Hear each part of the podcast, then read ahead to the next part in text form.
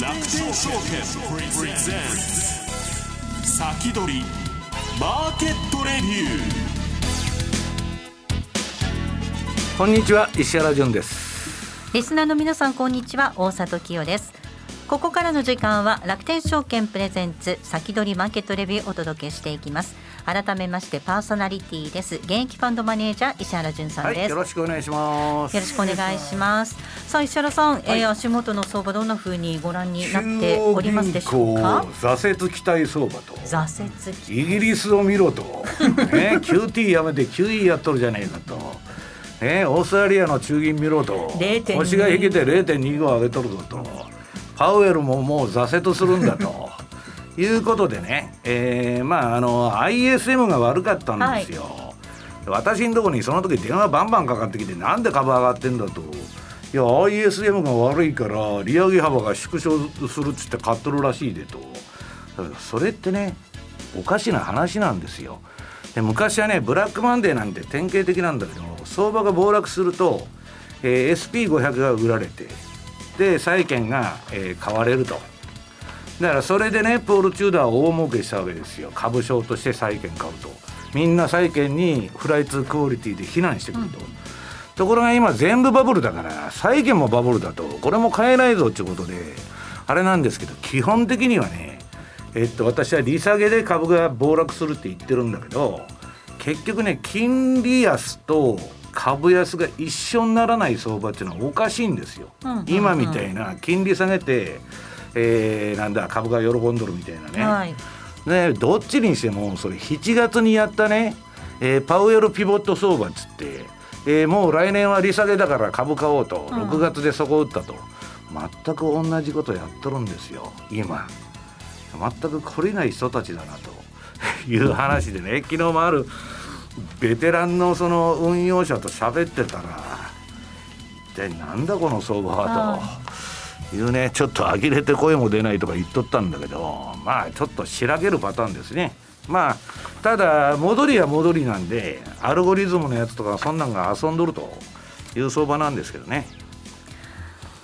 今週のゲストをご紹介します楽天証券 FX ディーリング部武田則孝さんですお願いいたします、はい、よろしくお願いしますまあ、あのドル円も戻っておりまして、はい、足元144円の今この時間20銭台ということになりまし、ね、もうなんか選手の動きが嘘のようになんか昨日今日はだいぶ落ち着いた相場が続いてきてます、まあ、米債の金利がちょっと下がったからね、うん、そうですね。一方でまあさっき話のいただいたそのポンドこの凄まじい吹き方本当にあの先週の詐欺分全部取り戻して。いやだからそのあの中央銀行は国債買い入れてんだからさ、うんあれはお衣装でねえっと、金利スワップやってマージンコールになった固定の金利もらって 変動で払っとるからどんどん金利上がって万歳になっとるんですよ。だからそれがねイギリスだけの話だったらいいけど、はい、そんなもんゴキブリはね一匹じゃないんだから そこも似たようなもんですよ 怖いまあでもボラティリティ高いですよね。ねね。なんでポンド上がってんの？でも いや私がそれは聞きたいんですけどただもうこれ正直もう少しもたもたするかなと思ったけども全部戻してきてしかもユアもそれについて。いやだからあのなんだっけあの新しく首相になった女性がねトラスさんちょっとねトラスがあの腰が引けてまた強硬なこと言ってたんだけど、うん、引っ込めるんじゃねえかっていうことでね、はい。やっとんだけど私はだから言ってるじゃないですか。最初が一番ピークなんですよ、はい、ああいう人出てくると、うん、オプションと一緒でねだんだん時間的価値 とともに。下がってくるだけなんですよまあだからね政治が軽くなっちゃってどこもポピュリズムですから、まあ、何の政策やっとんのかね。まあ中央銀行と全く整合性がない日本もそうだけど、はい、まあ、だからこれ分析しててもしょうがない相場なんじゃないかなついていくしかしがないなそうそうそうそう。おっしゃる通り。ということで後ほど、はい、えチャートを見ながらお話伺っていきたいと思います。さあこの番組 YouTube ライブでも同時に配信をしています。動画の配信についてはラジオ日経の番組サイトからご覧いただけます。番組のホームページから随時質問など受け付けています。番組宛てメール送信フォームからお寄せください。それでは進めていきましょうこの番組は楽天証券の提供でお送りします。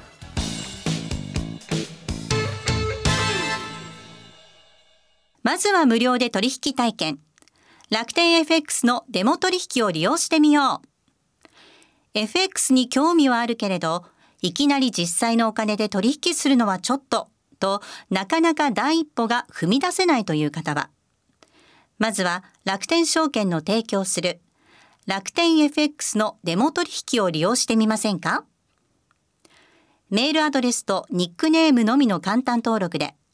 実際の取引と同じ環境同じ取引ツールで FX 取引が体験できます。口座開設やデモ取引にかかる費用取引ツールのご利用はもちろんすべて無料。詳しくは楽天 FX デモ取引で検索。楽天証券の各取扱商品等に投資いただく際は所定の手数料や諸経費等をご負担いただく場合があります。また各取扱商品等は価格の変動等によって損失が生じる恐れがあります。投資にかかる手数料等及びリスクについては楽天証券ウェブサイトの投資にかかる手数料等及びリスクページや、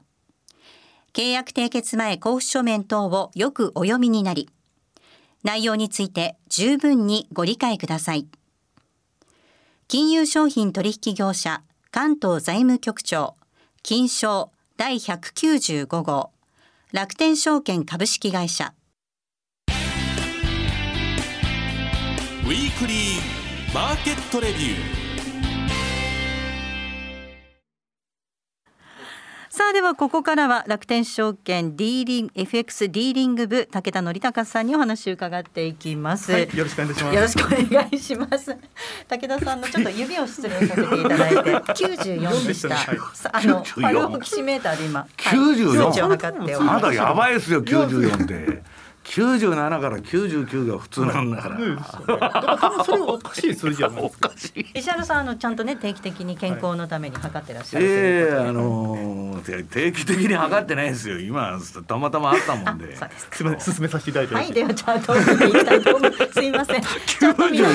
高田さん危ないですね 本当。大丈夫ですか？大沢さんなんか99ですよ。何があっても知りませんよ。66言ってましたもんね。ああ66ですか私って99だろうと。はいまあそういうことで相場に入りましょう。はい、ドル円です。はい、ドル円です。えっとそうですね。あのここ先週先々週まではだいぶえっとバラタイルな動き続いてましたけども、ここ最近はかなり落ち着いてきてボックス相場しばらくは繰り広げてるなというふうな見方をしております。とはいえもうあの完全にトレンドが入れ替わることもなく、まあこのまま基本的にはえっとやっぱりえっと円安っていう方向性はもうそこは間違いない。あれさ。4%つけた時もそんなに跳ねないし、はい、かといって金利下げても動かないでしょ。動かないです。ああ本当にね、ここでねちょっと下を試すような動きが出てきても不思議ではないかなと思うんですがそれでも全く動かない。うん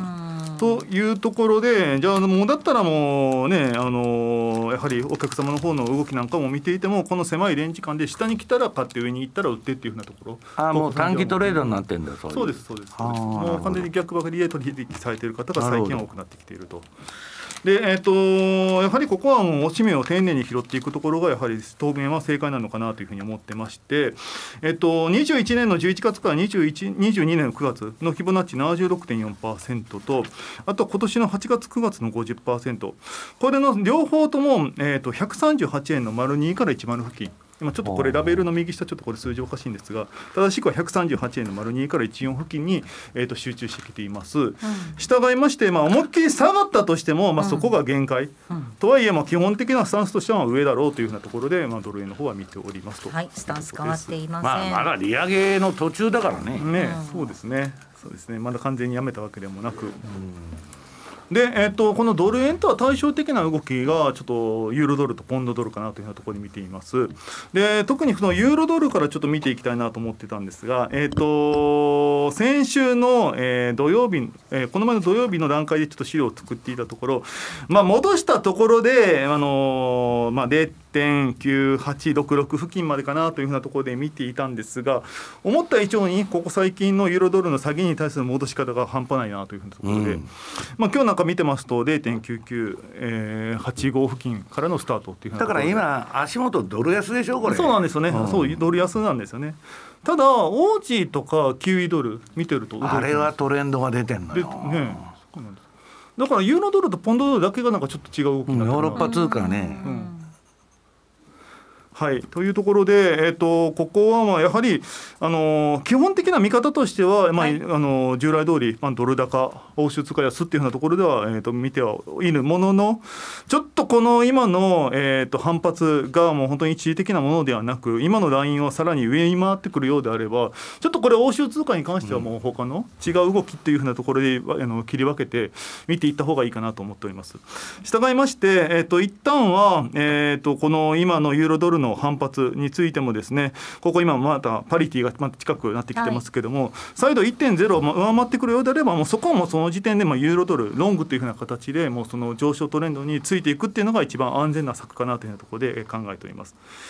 ただ月足ユーロドルの月足で見たところ 完全にきれいに、まあ、これが例の,、まあ、サポあのサポートライン、はい、えー、のところ23.6%のところをですね。一旦下に抜けてきているようなところではありますので、はい、ここでまた頭打ちを食らって下に行くっていうふうなところは、まあ、チャート上で見るとその可能性もなきにしもあらずかなというようなところで考えております。従いまして、まあ、冒頭お使いしてましたように、ま、ユーロドル、ポンドドルというところに関しては、まあ、今のところで言うと、正直、まだあのドル買いっていうふうなところでは考えていますが、うん、そろそろ警戒が必要なレベル、うん、悩ましいんだよね、だからあの結構大幅に金利上げるって言っとるじゃないですか。ね、言ってきてます、ね、だからその点は売りにくいんだけど、かといってエネル、エネルギー危機とかね、これから冬場に向けて。でなんせあのラガルドさんでしょ、うん、金融政策よりね自分がどうやって写真に写るかとか。ね笑顔をきれいに撮ってくれとか。そういうことに興味があるわけですよ。上流階級の人ですから、はい、まあだからそこら辺がねちょっと読みにくいと。うん、うんまあ、というところでじゃあ続いてポンドドルなんですが、はい、話に出てきたポンドドル、はい、ここもですね、はい、正直まあ一時的な反発だろうというふうに見ていたんですが、まあ、この先週のそのトラスのミックスというふうなところで、まあ、思いっきり、ね、売られたところからの下げを今回一気に全部取り戻してきたというふうな動きになっています。まあじゃじゃんはポンドらしい動きだよね。もう本当にそうですね。この通貨触ってこの世界から消えていった人はね何人でもいるんですよいつでも言ってんだけどね。でドル円がほぼほぼ固定されてる中でポンドがポンドドルの方でこんな激しい動きをしているものですからもうポンド円なんて言ったらもうすごいもうそれこそ10円とかも動いているような状況になってますので、まあ、本当に殺人通貨。いやだけどもうその方向性が出てて10円とか値幅出てんだったらいいけど、うんはい、振りまくっとるわけですよ。そう振りまくってます。もう一気に下に行って今一気に戻してきてるような状況ですと。でただまあ見てるとなんかお客様のまあでも短期トレードは面白いよね。そうですね、うん、でうまく順張りに乗っていらっしゃる方が多いなというふうなスタンス。あそうなんだ、はい、だから今なんかポンドのポンド円なんかやっぱりロングで？持ちの方が。まあ5分とか15分でやってるとね私も見ててねおお素晴らしいなこの相場と、うん、いうのはあるんだけどこれねここまでいいんだドスンと下げて一回戻すと、はい、その後が怖い。また大きな動きまたそうなんわけのわからん。またそうこっち行ったりこっち行ったり。乱高下とでポンドの場合じゃあポンド下かと思ったらここからさらに上に行くってパターンもね全然ありそうですしね。はい。ポンドなんでね、ダブルオーセブンの国ですから。またあの首相も急に変わるかもわかりませんよ、うん、そうですね、うんまあ、とはいえ、まあ一旦1985年3月以来のまあ安値更新したところで、まあ一旦そのまあやりやり感というか、まあ、目標をまあ一旦はつけたところで、うん、まあ一旦まあ買い戻ししやすいという地合いがあるにせよ、はい、まあ今のこの反発が本格的なそのトレンド形成に至るかっていうところは、今の感じで言うとまだはてな。うんがつく状況なのかなというふうに見ています。ここからねもうほなに1.15とかいうレベルまで完全に乗せてくることになってくるとやっぱりもう本格的な反発っていうのはあるかもしれないんですが、はい、正直なところちょっとまだそこまで買い上げるには怖いなというような試合で見ております。はい、1.15そうですね、はい、まだねありますもんね。そうですね。はい。で、えー、続いて、はい、えっ、ー、とメックス円ですね、メキシコペソ円。見ていきたいと思います。まず冷やしからです。はい、冷やしですね。えっとこちらはですね、そのポンドドルとかユーロドルと違って本当見てて安心するような。これはじりじりじりじりね、しっかりしてるよね。もうしっかりしてて、まあ本当にドル円に近いチャートのような形になってますが、まあこちらの方はもう単純にもう今の相場付きにななついていくような形でいいかなって見ております。で、えー、と7円ちょうどっていうところがあの本当に節目になっていたところでもあったんですが、はいうん、そこを決して割り込むことなくずっと7円台キープしているというところもあってですね、うん、まあ、ここは、えー、としばらくはもう上に、えー、ついていくっていうふうな形でいいのかなと。メキシコってなんでこんな強いんですか？やっぱりそうですね。なんか。他のクロス線とちょっと違うじゃん。違います違います。もう安定的にもう買われてるというところで。でしかもなんか金利で大体さインフレ率がアメリカより低いんだよ今 信じられへんですよ。はい南米でね、うん南米じゃないですね。まあちょっと円安だけど、メキシコには観光には行けるかもわかりませんよ。ちょっと怖いか安いけど、まあ、治安がちょっとちょっと治安が治安がシェアパスとかさあの辺もでもねすごい今治安良くなってんだって。昔あの暴動が起こったところがね、はい、むしろ変な都市部の方がねなんかあの麻薬組織とかが暴れてて危ないんだって、うん、だからもう10年経つとコロッと変わっちゃう。なんかウォール・ストリート・ジャーナルの記事ですけどメキシコとブラジルドル高でも通貨安定のわけっていう記事があって。でその中にはそのメキシコとブラジルの中央銀行は相対的に独立性が確保されていて FRB が金融引き締めに動く 数か月前からインフレ退治に取り組んでいる FRB の引き締めが引き金となりペソとレアル以外の通貨は軒並み下落してるんだけどっていうふうには書いてあって、あ、あのインフレファイトしてるから、はい、先にね早くから早めに、うん、あの日本が世界で一番遅れてますけど、うん、遅れてます、ねあまあそれはなんとなくわかるよね。で、メックスの金利も実はちょっとずつ今上がってきてるような状況でして、はい、スワップなんか見ていただいてもじりじりと今スワップポイント買いの場合そうなると金利取りに一番適した通貨みたいになってる、はい、そうです。まあこんなに崩れそうにもない相場付きでかつまああのまあ動かんがってもいいんだもんねこれ。金利さえ入ってくれそうです。そうですそうです。がね取れますもんね。はい、ですのでまあ本当にこのメックスなんかはかなりロングも今あの多分各社いずれもまあ今積み重ねていや僕もねメルマガにこれチャートドル円の次にずっとこさここ最近載せてんだけど、すごくいいトレンドなんですよ。大里さんも買われたというところでお聞きしてますポジションは、大里さん何？あのメキシコペソ円で儲かっとると。儲かっとるというか メキシコペソ円いいなと思ってトレードしていて、これ武田さん月足見てみるとね、はい、さらにこう、はい、トレンドが綺麗なんですよね。そうなんですよ。えっ、ー、と14年の11月から2020年の4月のフィボナッチのところでですね、ちょうど61.8%っていうのがこの7円ちょうどの付近に横たわってくるんですが、まあここが一旦は節目になるかなと思ってたんですが、あっさりとば抜けて、今度逆にそこがサポートラインを果たしているような形になりますので。だから次は7.65が入って目安に入ってきてるわけですね。次の目処としてはもう7.6っていうところがやっぱり意識せざるを得ないのかなというところで、まあここは素直にロングに従っていきたいなというふうにまあ相場についていったらいいってことだよね。ねそうですね。うん、ここははい。わからなかったらチャートに聞けということでございます。はい。えー、続きはまたこの後の YouTube ライブでの延長配信でお話を伺っていきたいと思いますここまではウィークリーマーケットレビューをお届けしました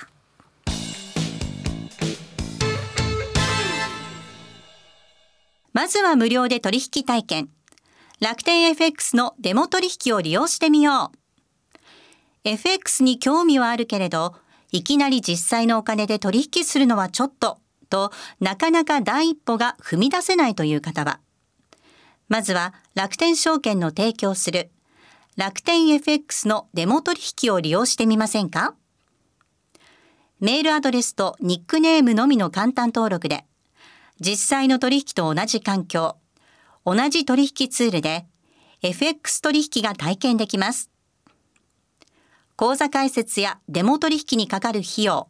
取引ツールのご利用はもちろんすべて無料。詳しくは楽天 FX デモ取引で検索。楽天証券の各取扱商品等に投資いただく際は、所定の手数料や諸経費等をご負担いただく場合があります。また、各取扱商品等は価格の変動等によって損失が生じる恐れがあります。投資にかかる手数料等及びリスクについては、楽天証券ウェブサイトの投資にかかる手数料等及びリスクページや、契約締結前交付書面等をよくお読みになり、内容について十分にご理解ください。金融商品取引業者関東財務局長金賞第195号楽天証券株式会社石原淳の相場の肝。さあではここからは石原淳さんにこれからの相場の肝についてお話を伺います、はい、今日もちょっと資料が多いんでね。えー、足早にやっちゃわないと全部できないんだけど、えー、とまずあのこの株が、えーまあ、10月になってわっと上がったと。でこれシーズナルサイクルではこれあのよく中間選挙年はねまあこっから相場めちゃくちゃ走るんだっつうんだけど私はことまあ選挙がもう11月にあるからなんとか上げたいっていうのはあるんですよ、うん、政権は。うん、でまあそうなんだけど10月のまあ半ばというか初旬まで下げてそっから年末まで走るっていうのはまあ定番なんですよ。で近年はねこの期間が一番よく上がってる。で1月になるとドスンと反省するというのがパターンなんだけどそれをねもうちょっと細かく見ると2ページ。これがカレンダーベースの10月の、えー、なんだ過去21年間の動きかな。はい、えー、っとこれはまあトレーダーズ・アルマノックのジェフリー・ハーシュの資料から借りてきたんですけどナスダックが強いんですか、えー、いやこれナスダックうんというよりも全部まあ同じような動きなんだけどね、はい、ナスダックはもうここ数年上げっぱなしだから。もう20年取ろうが10年取ろうが全部こういうチャートに一年中上げっぱなしで落ちがないんですよ。はい、特にねで、えっと、この10月のね、えー、下に1から21まで売っとるというのはこれあの営業日数です。土日とか除いちゃった。そうすると月は21日とだ営業日はね普通。だから21日移動平均値の使う人が多い。要するに営業日数の一月の移動平均なんですあれ。でそれはともかくこれ見ると最初ちょっと上げてでなんだ7営業日までぐらい3営業日から沈んでであとは上げていくっていうパターンだから今年もこれだぜと、うん、ね、10月は反転の月だと。要するにねベアキラーと言われてるもうここリーマンショックの後は10月反転っていうのは非常に多くて、うん、それまで売られとっても9月は安いんだけど10月になるとドーンと跳ねると。とはいえねそのそこでまあショートカバーまあ今あのここ1日2日あれショートカバーが出てんだけど、はい、売っとる人の買い戻しがね。えー、とはいえ10月は暴落も多いと、世界大恐慌だとかブラックマンデーとかね、まあ、いろんな暴落があったと。だから非常に 微妙な月なんですよ。でまあ今年はね中間選挙でなんとかまあ持たしたいっちゅうのでやっとるんだけど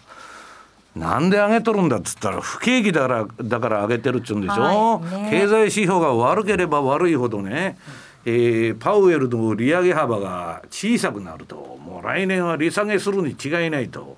7月に上げた時と同じことを妄想しとるわけです市場は。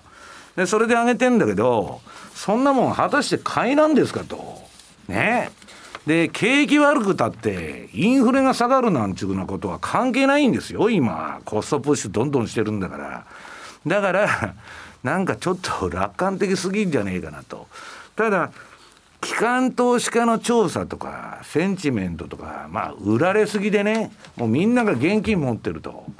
いうようなとこにその達したんで機関投資家はそうなんですよ。個人は誰も降りてません聞いてると。だから機関投資家っていうのはルールがあって強制的にねリスクコントローラーみたいなやつが切っちゃうんですよ、うん、武田お前20%やられてるだろうと全部切れと、いうことで切られるんだけどだから今あのアップルが下がると大変だっていうのは、はい、機関投資家がアップルがこれ以上下がってくると、うん、ぶん投げなきゃいけねえと。いうシーンが来るんじゃないかと。でまあそれはともかくねもうこの相場なんかおかしくて、えー、3ページなんとこのインフレのご時世にねバンク・オブ・イングランドが QE を再開と、はい、大丈夫ですかと。追い込まれちゃいました。いや追い込まれてるとこれリーマンショックが起こるっつってね、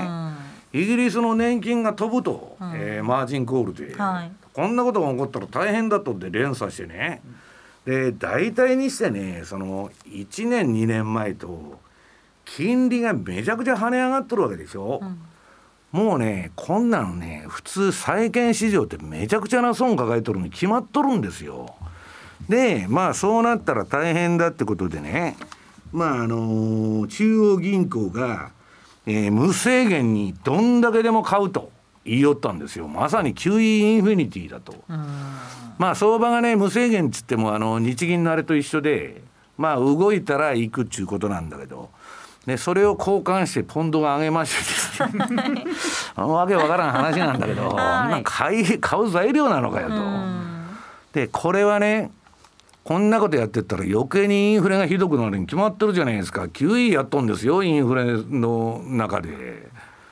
もうめちゃくちゃでしょ政策は、だからこれは破滅に向かっとるとは言われとるんだけどマーケットはとりあえずポンドが買われて FT も落ち着いてると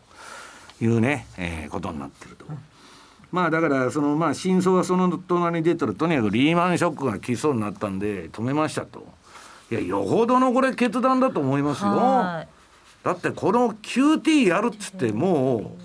秒読みになっとったのがそれもやめてね QE だって言っとんだから。でまああの高田さん言われるようにあの4ページポンドですね。